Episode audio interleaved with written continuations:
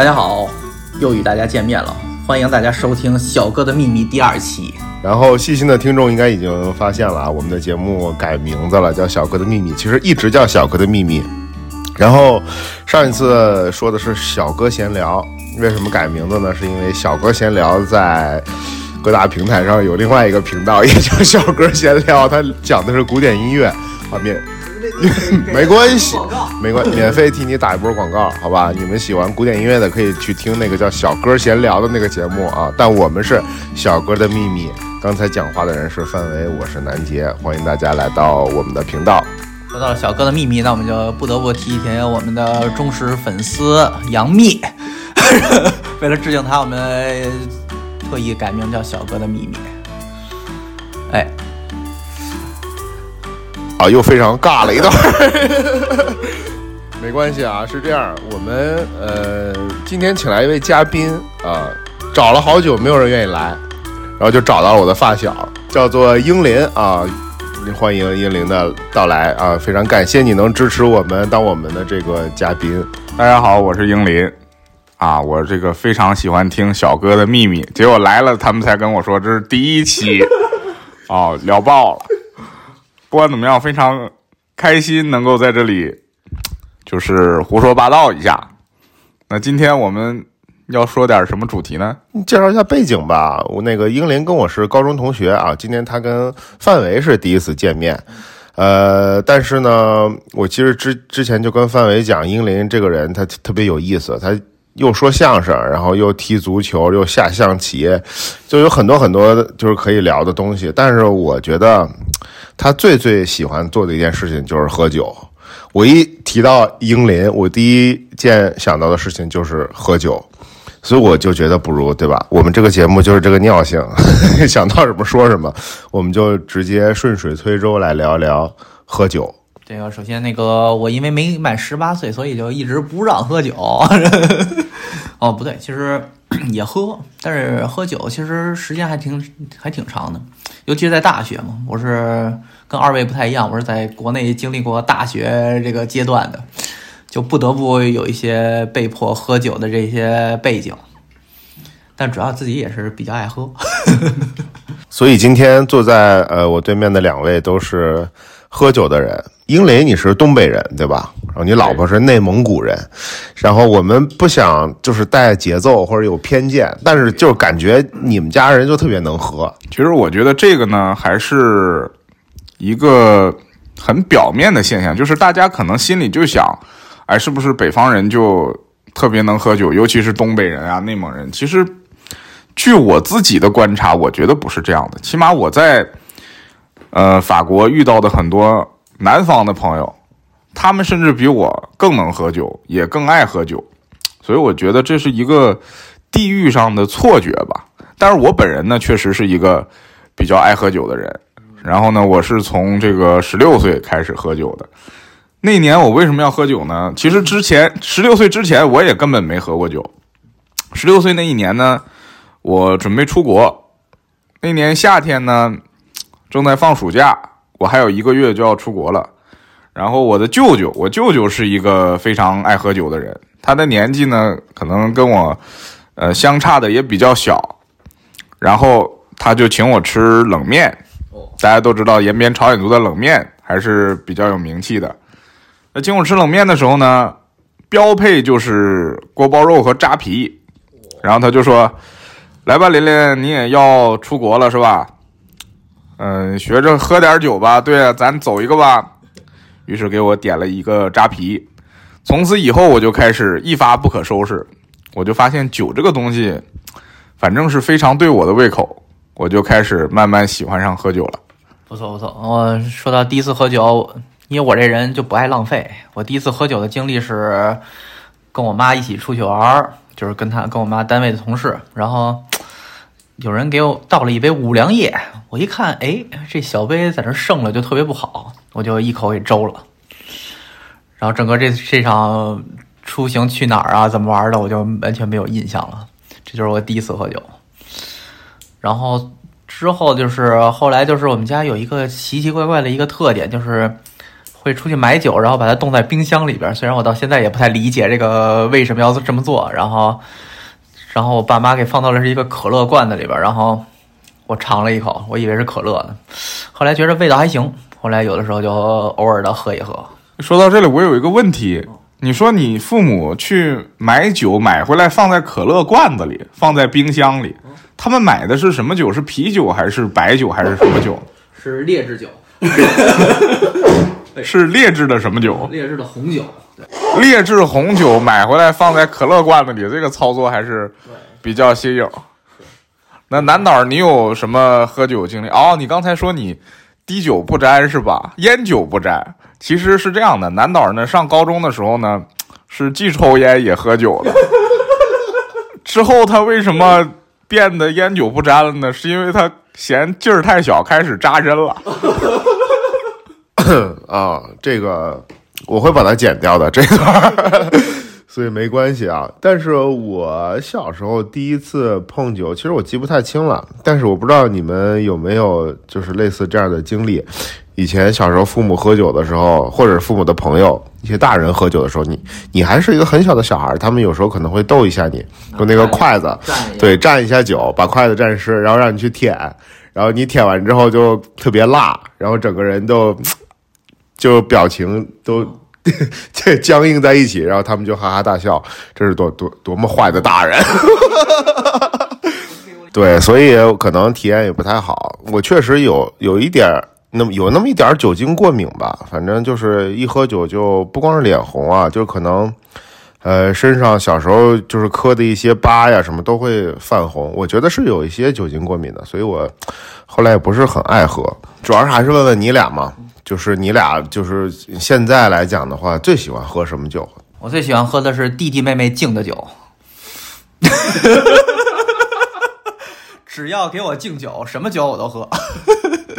就是那个，其实我个人来讲，没有什么特别大的偏好，但是优先选的话还是啤酒。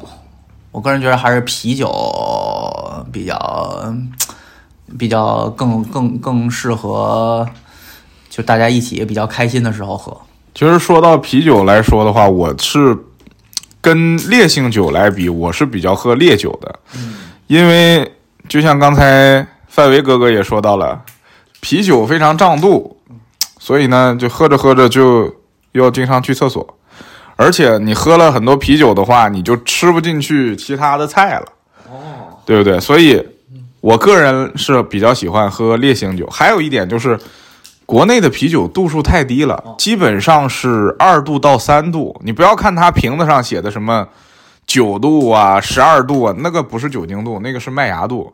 其实它的酒精含量也就是二度到三度之间。那你喝这个二度到三度的酒，所以我们觉得国内的人好像有一些人很能喝，喝一箱、喝两箱都没事儿，因为那个酒精度数太低了。所以我其实是不太喜欢喝这种就是怎么喝都没感觉的酒，我比较喜欢。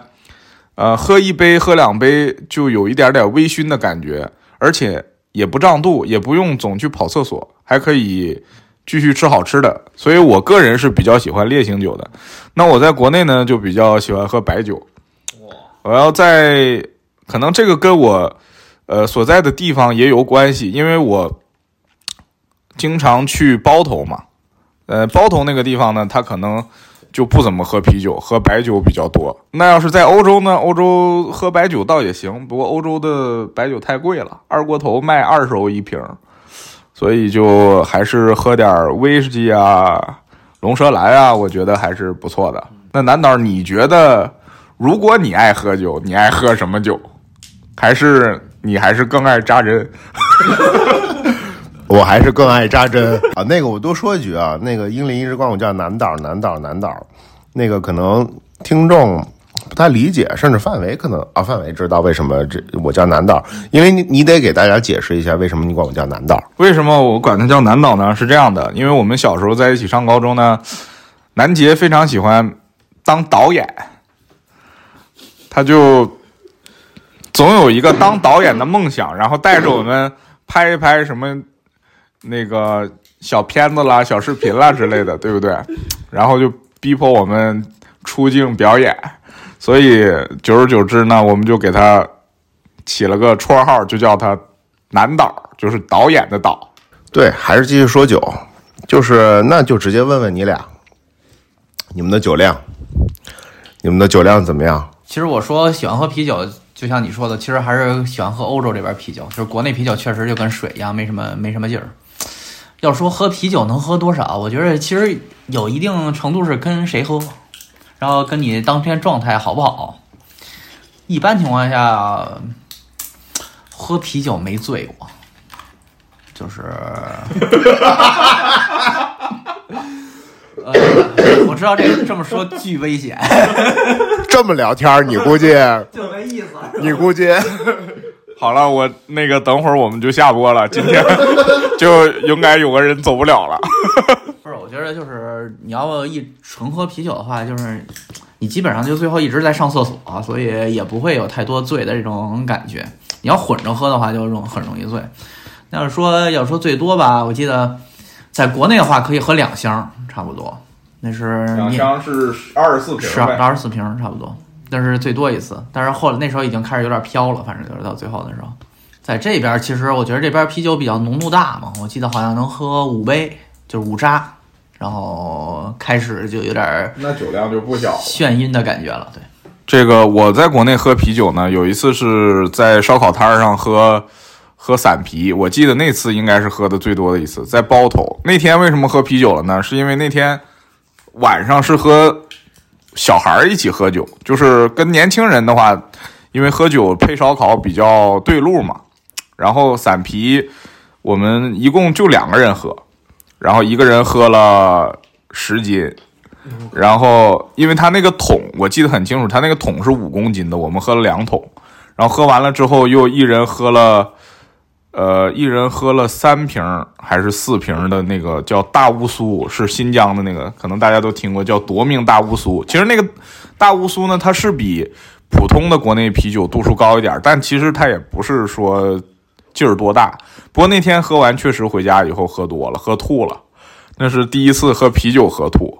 那次确实是喝的有点儿有点懵，然后喝白酒呢，好像喝的最多的一次大概喝了一斤半多吧，可能不到两斤，就是一瓶半的白酒，我觉得也也不算很多吧，不过就还行。我可能我酒量也就是这样，不过像范围说的也对，这个酒量的问题呢，也看你那天状态，对，跟谁喝的，还有就是说。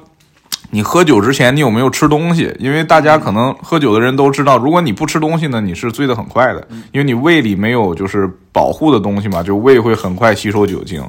我记得我原来就是生活的很郁闷的时候，想借酒消愁，那时候我就就什么都不吃，然后就是喝一杯啤酒，真的是喝一杯啤酒，我拿那个大的扎啤杯，然后把那个。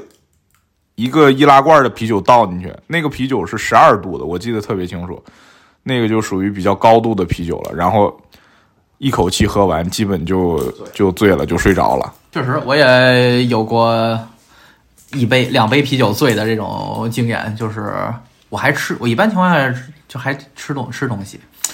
然后我记得有一次喝啤酒，喝了两杯，然后就看到身边的人开始在桌子上开始做蛋糕了。就是 这个比喻还是，你这个比喻让我们仿佛回到了上一期节目。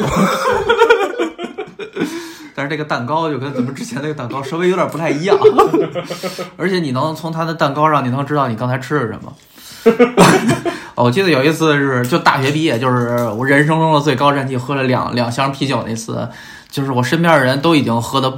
就纷纷的开始做起了蛋糕，然后我就觉着点的麻辣烫感觉和那个那个干锅就觉着不吃就特别糟蹋，然后我就在那狂吃，然后大家就在那吐，我就在那旁边吃，然后这个就镜头特别，特别镜头听着就有点 特别有有胃口，然后各位。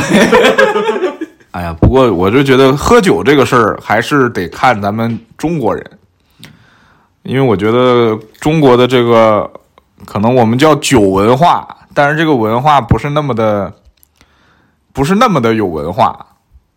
因为喝酒这个事儿呢，可能就是中国人大家都习以为常，尤其是到我们这一代，我觉得还好。尤其是比我们年纪大的，可能这个酒对他们来说更重要，不仅仅是一种消遣、一种娱乐聚会，在方方面面也都有着很重要的一个作用。但是我也不觉得这个作用完全都是很积极的。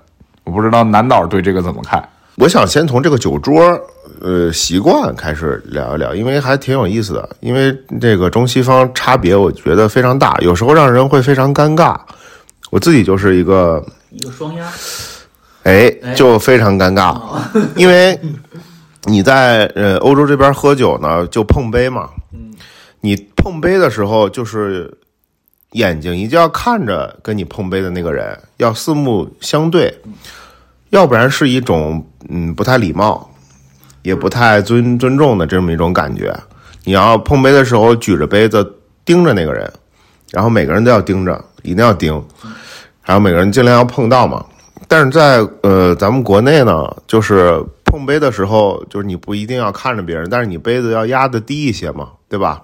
这个大家都懂，就是完全不一样。有时候你这个习惯就很难。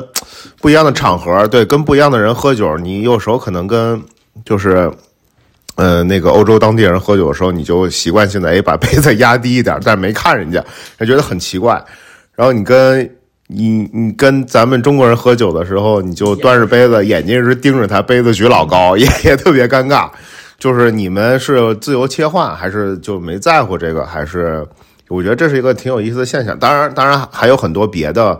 就是别的啊，就是比如说你倒酒啊、敬酒啊，跟谁先喝呀、说什么呀，这些其实都不太一样。我先就是咱们可以先从这个角度开始。当然，喝酒的目的性，对吧？嗯嗯，这个东西方差别很大。就像英林刚才说的，呃。一点就慢慢聊，慢慢聊。我觉得可以从这个表面现象先讲一讲。我反正是一般情况下都两个同时进行，就是看着人家往底下尽量往底下放。但是我就就回到刚才一点，还是你看跟谁喝，我基本上来讲喝酒还是跟朋友喝的比较多，就主要是为了高高兴。对于我来讲，碰杯那一刹那，其实主要是为了听那个响，就是撞那么一下有个响声，就还挺开心的。然后你朋友之间，其实你也没必要就是。如果跟你跟法国生活一起长大的人，你就碰一下，看一下眼睛，这都随很随便的嘛。然后你也不太在乎什么过于低，就没必要两个人都趴地上，然后在这开始互相互相在这越来越低，越来越低那种的。但是我其实个人来讲，我还是比较抵触就是国内这种这个敬喝酒文化的，就是喝酒本来就开心嘛，就是灌酒什么那种。我不太清楚你们，反正就是原先小时候的时候会跟父母一辈的人出去吃喝酒，然后就会有一些叔叔、叔叔、伯伯辈的那些人就会使使劲灌，然后还还有耍酒疯那种，就是酒的那种气场或者还是那种就不太不太令人不太舒服。你们有没有这种经历呢？对，是的，是的。确实是这样，因为我小时候也是，就像那个范围说的，我小时候也看到过很多次，就是家里的，呃，长辈之间，他们有时候出去吃饭，但可能他们也不一定是那么想出去吃，但是没办法，可能是工作的需要，出去呃应酬。对这个词用的非常好，叫应酬。应酬是什么是应酬呢？就是你不想去，却又不得不去的酒局。这时候你去应酬的时候，这个喝酒就变成了一种负担，就不再是你心情好的时候你想用这个酒开心一下，而是你硬着头皮喝。我觉得这种情况下，你喝酒，首先你的心情没那么开心的时候，你的状态就不好，你的酒量肯定也会受到一定的影响。所以本来你可能喝了这些，你都应该没什么事儿的，但是因为这是你的应酬，你就会喝完就喝醉了。嗯。所以，我也觉得喝酒呢是应该是一件开心的事情。我也很喜欢和家人朋友一起喝酒。我倒是不觉得国内就是说我在跟长辈碰杯的时候，当然我因为没在国内工作过嘛，可能我也不用去喝酒应酬别人。我喝酒都是和家人和朋友一起。这时候你去呃跟长辈碰杯，讲究一点儿。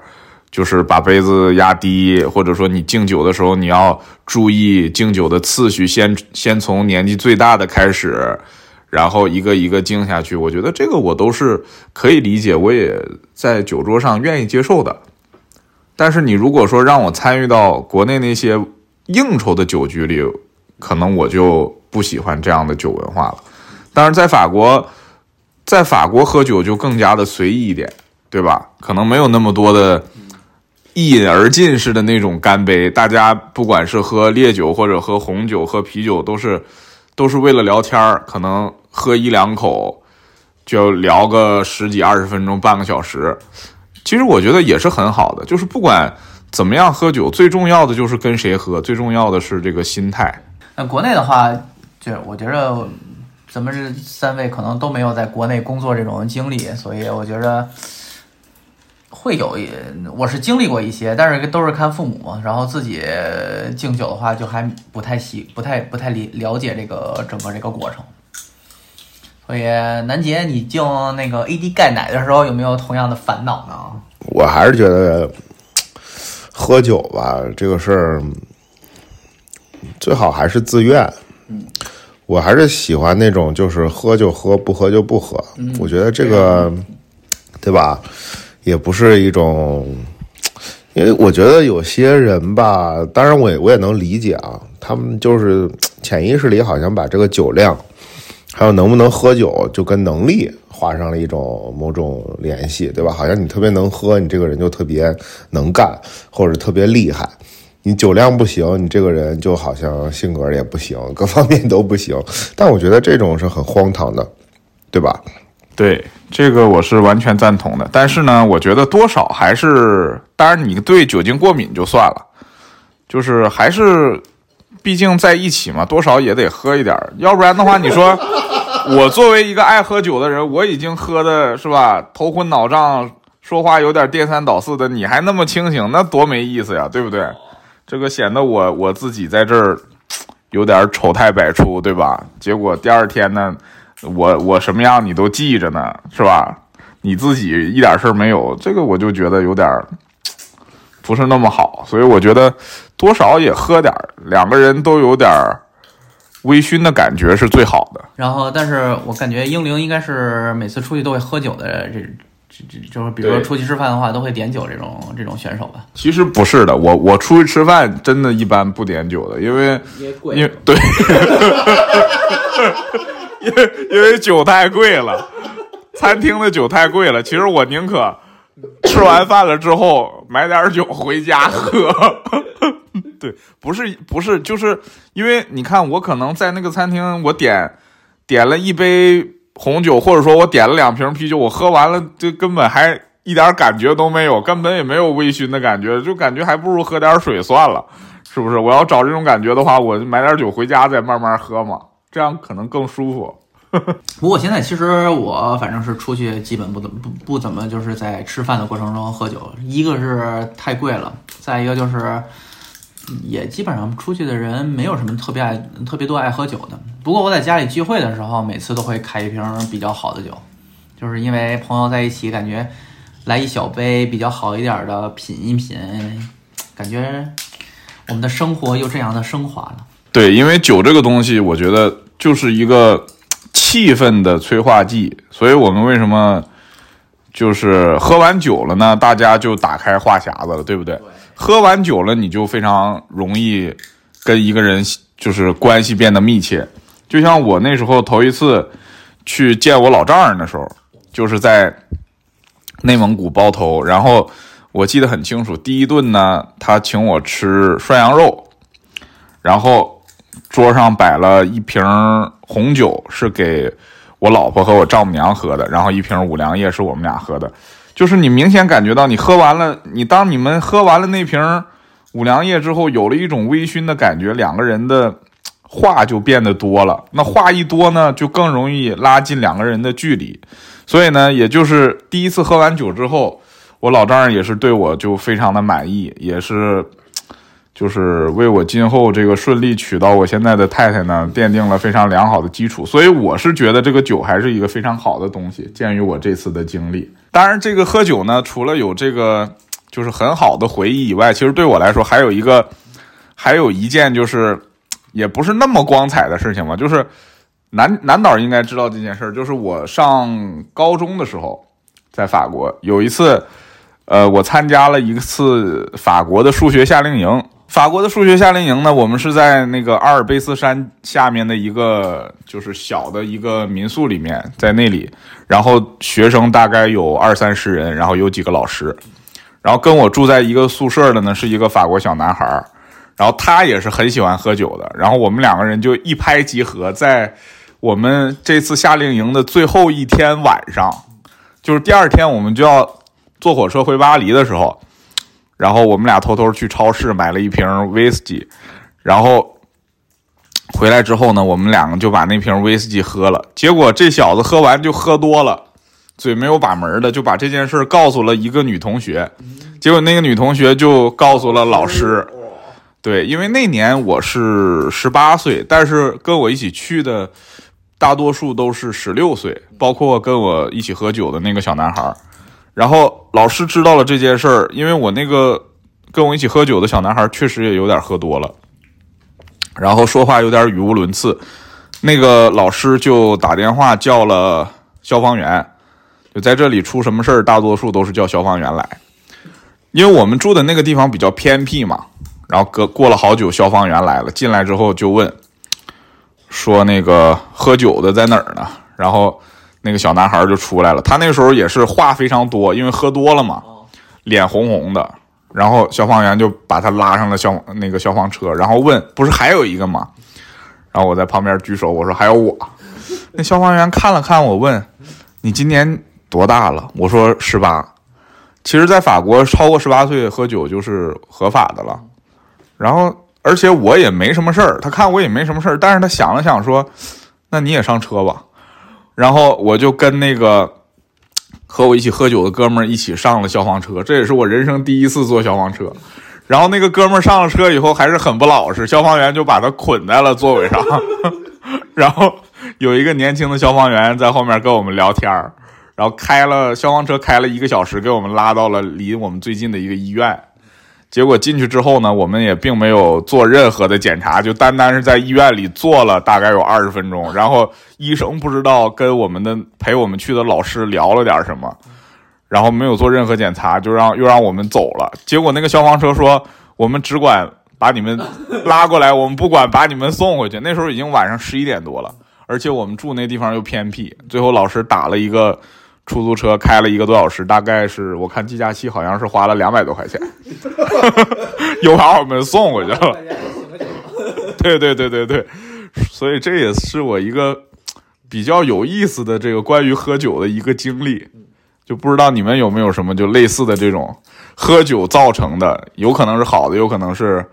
就不那么好的，但是比较有趣的经历。经历谈不上，就是我人生中唯一一次断片儿，我印象特别深，就是也是在聚会的时候，然后喝着喝着还挺高兴的，然后就到了第二天，醒来的时候发现自己全脱光了，躺在自己的床上睡得特别好。是只有你一个人吗？很可惜，只有我一个人。有可能那个人已经走了，也 有可能。嗯。